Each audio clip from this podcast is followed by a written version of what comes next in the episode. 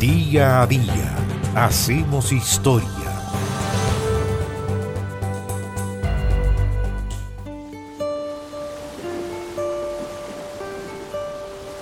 El 24 de mayo de 1879, y a los 26 años de edad, y como consecuencia de las heridas recibidas en el combate naval de Iquique, murió el sargento Juan de Dios Aldea, quien junto a Arturo Prat había participado en el primer abordaje al monitor Huáscar. Juan de Dios Aldea Fonseca había nacido en Chillán en 1853. Era hijo del profesor José Manuel Aldea y de Úrsula Fonseca, una familia de modesta condición económica. La niñez de Juan de Dios transcurrió sin embargo en Santiago, junto a sus abuelos paternos Juan de Dios Aldea y María Antonieta Contreras.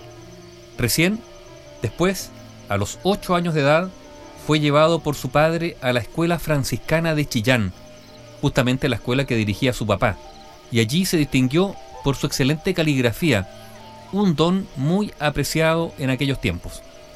Pero, también hay que decirlo, desde niño, Juan de Dios manifestaba un notable interés por los ejercicios militares.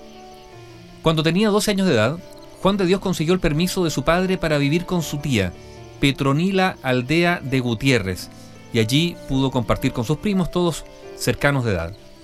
Pero lo que realmente lo apasionaba era la vocación militar.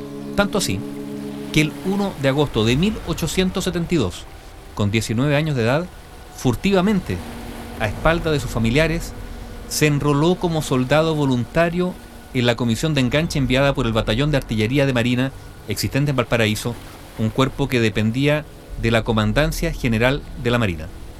Permaneció allí en la primera compañía de ese batallón hasta marzo de 1874. En abril fue enviado en comisión a Valdivia.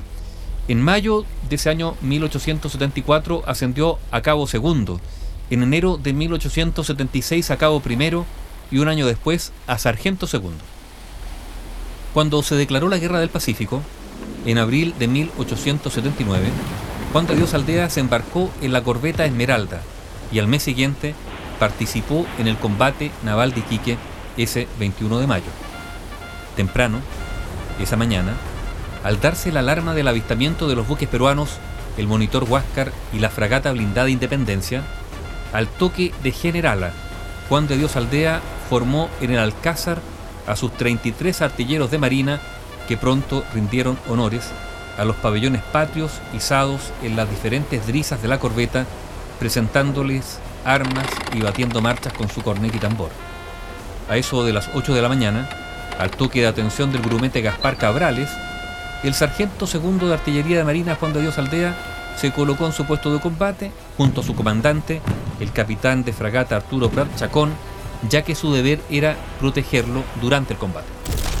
Y justamente, al primer espolonazo del Huáscar, acompañó a su comandante en el abordaje a la nave enemiga.